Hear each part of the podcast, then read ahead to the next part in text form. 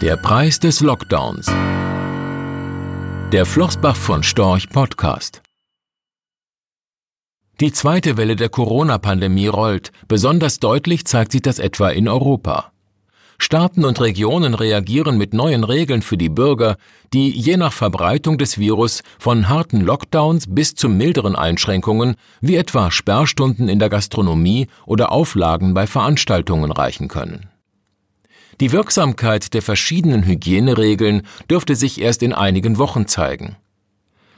Solange es keinen zugelassenen wirksamen Impfstoff gibt, haben die Hygieneregeln auch eine ökonomische Dimension.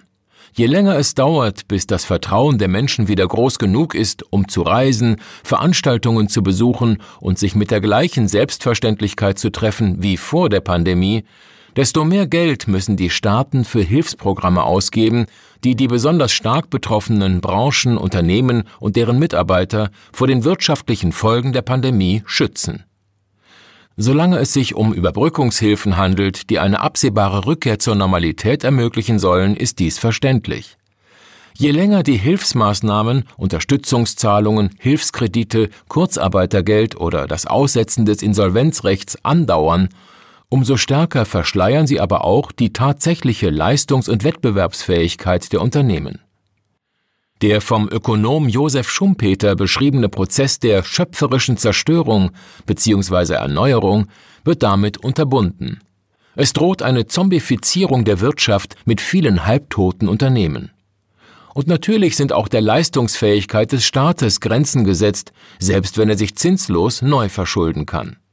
Doch ohne staatliche Unterstützung würden viele der von der Pandemie besonders stark betroffenen Unternehmen einen länger anhaltenden Ausnahmezustand kaum überleben. Die damit verbundenen Kollateralschäden bei mittelbar Betroffenen, Lieferanten, Immobilienbesitzern, Banken und anderen Gläubigern könnten nicht nur zu einer erneuten Rezession führen, sondern auch das Finanzsystem destabilisieren.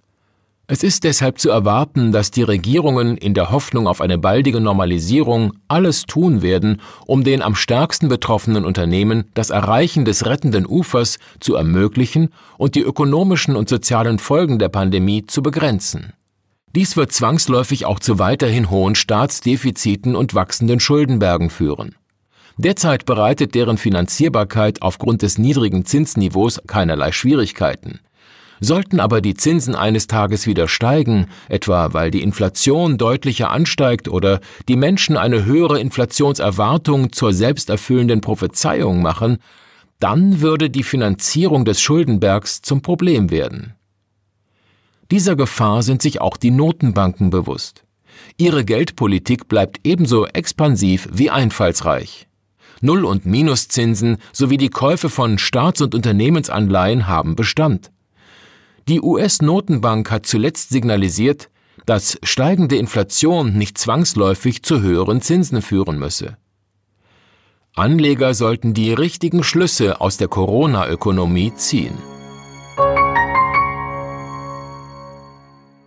Rechtlicher Hinweis. Diese Publikation dient unter anderem als Werbemitteilung. Sie richtet sich ausschließlich an Anleger mit Wohnsitz bzw. Sitz in Deutschland. Die enthaltenen Informationen und geäußerten Meinungen wurden mit großer Sorgfalt erstellt, die tatsächlichen Entwicklungen können aber erheblich hiervon abweichen.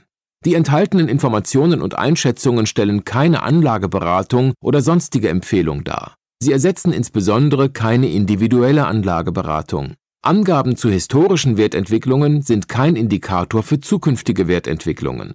Relevante rechtliche sowie weitere Unterlagen zu Flossbach von Storch Fondprodukten sind auf der Webseite www.flossbachvonstorch.de abrufbar. Die in dieser Veröffentlichung enthaltenen Inhalte dürfen nicht ohne die schriftliche Zustimmung der Flossbach von Storch AG vervielfältigt oder verwendet werden. Ein umfangreiches Glossar zu Themen und Begriffen finden Sie auf www.flossbachvonstorch.de slash Glossar.